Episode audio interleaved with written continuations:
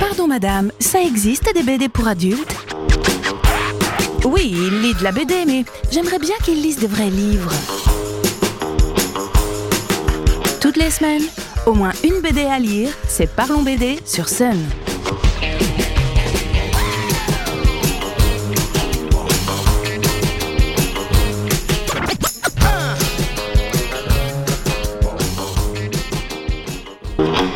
Salut les BD fils Florent Maudou nous avait habitués à des séries totalement inclassables et bien barrées.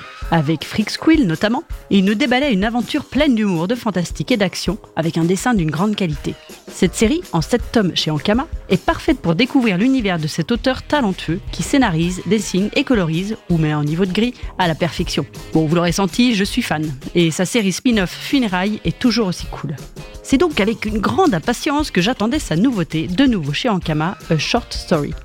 Pour ce one-shot, Florent Maudou s'est trouvé un allié de choix, Run. Ce dernier est un auteur déjà prolifique dans le fameux label 619 chez Ankama, puisqu'il participe régulièrement au collectif Doggy Bag et est notamment le créateur des atypiques Moutafukaz, qui a été le point de départ du label. A Short Story dénote un peu d'une part dans l'univers de ces deux auteurs et d'autre part dans celui du label 619. Mais on s'en fout. Déjà, son packaging est tout autant réussi qu'un Shangri-La ou un carbone et silicium, gros pavé sur dos toilés. Et comme Modou est très présent chez 619, son dessin nous est désormais familier. Je dis que Short Story dénote de la collection car ce one-shot n'entre absolument pas dans la catégorie fantastique ou rock'n'roll des titres habituels.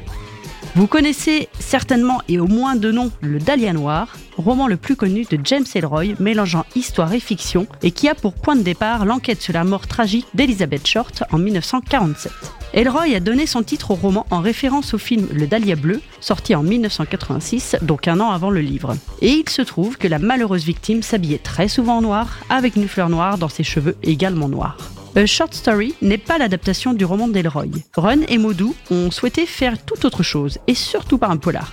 Ils se sont donc lancés dans la réalisation d'un vrai documentaire sur le meurtre de la jeune femme, et ils ont mis tous les moyens à leur disposition pour écrire sur les derniers jours d'Elizabeth Short. Notre héroïne était une jeune starlette qui rêvait de percer dans le cinéma hollywoodien d'après-guerre.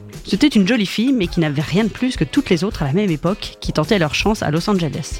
Elizabeth Short était pourtant débrouillarde, mais avait une force tendance à édulcorer son passé et son quotidien, trop fière ou trop effrayée pour avouer ses modestes origines et angoissée par le fait de décevoir sa famille restée à Boston. La demoiselle reste pourtant attachante, ce qui rendra sa mort encore plus tragique lorsque son corps sera retrouvé mutilé dans un quartier désert. Même si les suspects sont nombreux, le crime reste à ce jour toujours non élucidé.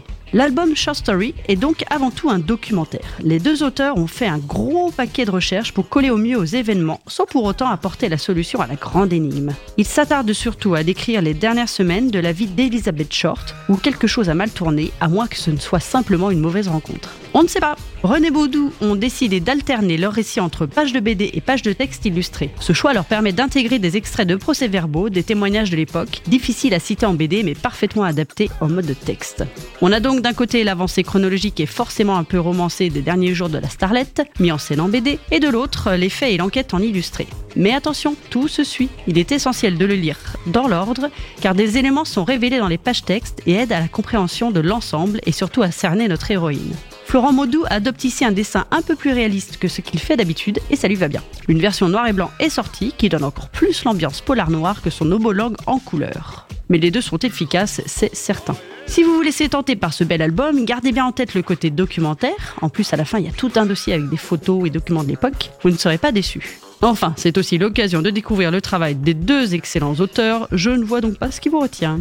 Très belle soirée musicale sur Sun et à bientôt pour une nouvelle chronique.